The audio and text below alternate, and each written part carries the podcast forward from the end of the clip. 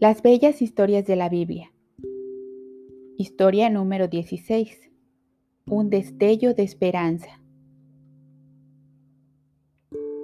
No se nos dice cuánto se alejaron Adán y Eva de su hogar edénico, pero pronto comenzaron a notar algunos cambios. Entre otras cosas, descubrieron que necesitaban ropas, y leemos que Jehová Dios les hizo túnicas de pieles y los vistió. ¿Qué túnicas más hermosas deben haber sido aquellas, hechas con la habilidad, el amor y la tierna compasión propias del Creador del hombre? No obstante, esas túnicas significaban muerte, porque por lo menos un animal tuvo que morir para que Adán y Eva pudieran vivir, y de esa manera volvió a presentarse ante ellos el precio del pecado. Muchas veces en sus peregrinaciones habrán conversado de aquellos buenos días que habían gozado en el glorioso paraíso de Dios. Muchas veces se habrían preguntado también si alguna vez les sería permitido volver a verlo. Una y otra vez, al repasar todo lo que había ocurrido en aquel asiago día en que cometieron la terrible equivocación, repetidamente acudía algo a su mente. Eran las palabras que Dios le había dirigido a la serpiente en aquella ocasión. Ellos las repetían vez tras vez, preguntándose qué significarían. Pongo perpetua enemistad entre ti y la mujer, entre tu linaje y el suyo. Este te aplastará la cabeza y tú le mordirás a él el calcañal. ¿Qué querían decir esas palabras? Eva sabía que por lo menos significaba que ella tendría hijos, y eso le alegraba mucho. Pero ¿cuánto más encerraba esa promesa? Naturalmente significaba también que habría enemistad o guerra entre los hijos de Eva y los hijos de la serpiente. Y Eva estaba convencida de que nunca podría perdonarla por la forma en que la había engañado y la había despojado de su hermoso hogar tampoco la perdonarían sus hijos, y Eva se encargaría de que así fuera. Y por cierto que cuando Dios le dijo a la serpiente, Este te aplastará la cabeza, quería decir que el linaje de la mujer, es decir, sus hijos o uno de ellos, finalmente la derrotaría. En ese momento, por primera vez, vislumbró ella un rayo de esperanza. Algún día la malvada serpiente que había acarreado sobre ellos tanto dolor, ocasionándoles una pérdida tan irreparable, sería destruida. Tal vez entonces Dios les permitiría volver al Edén.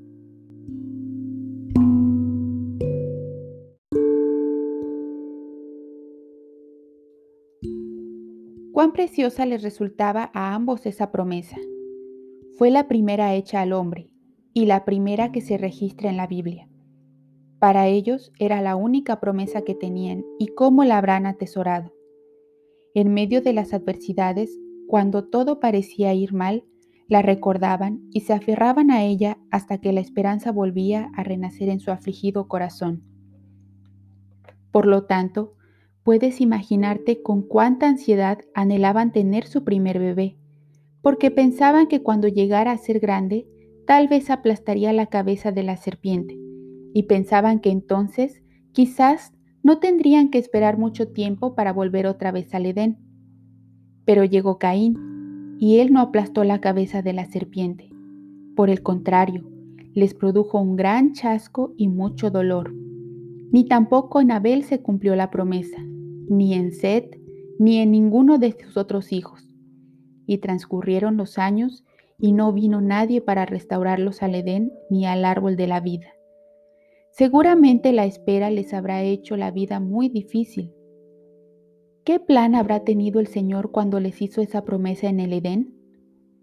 ¿A quién se habrá referido cuando habló del linaje de la mujer?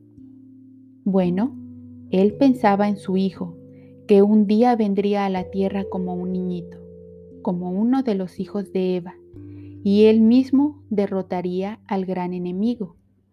Jesucristo, Emanuel, Dios con nosotros destruiría a Satanás y llevaría otra vez a Adán y a Eva y a todos los que lo aman a Dios, a su hogar del Edén.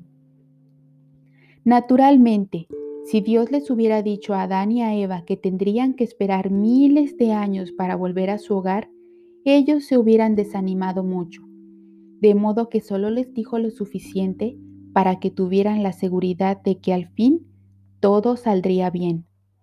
Eso alentó su corazón quebrantado y los indujo a continuar esperando.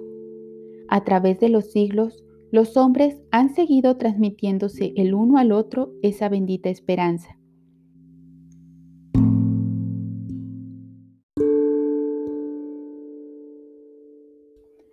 Así fue como ocurrió que todos los que amaban a Dios, aun en esos tiempos remotos, comenzaron a esperar la venida de Jesús. Por eso Enoc, el séptimo desde Adán, dijo, He aquí que viene el Señor con sus santas miriadas para ejercer un juicio contra todos. Hoy tenemos la misma esperanza. En todas partes del mundo, hombres y mujeres que aman a Jesús aguardan ansiosamente su regreso. Porque cuando Él venga, la promesa que Dios le hizo a Adán se cumplirá. Y esa antigua serpiente, llamada Diablo y Satanás, será destruida. Entonces el Edén, el hermoso y glorioso Edén será también restaurado, y los hijos de Dios vivirán allí en perfecta felicidad para siempre.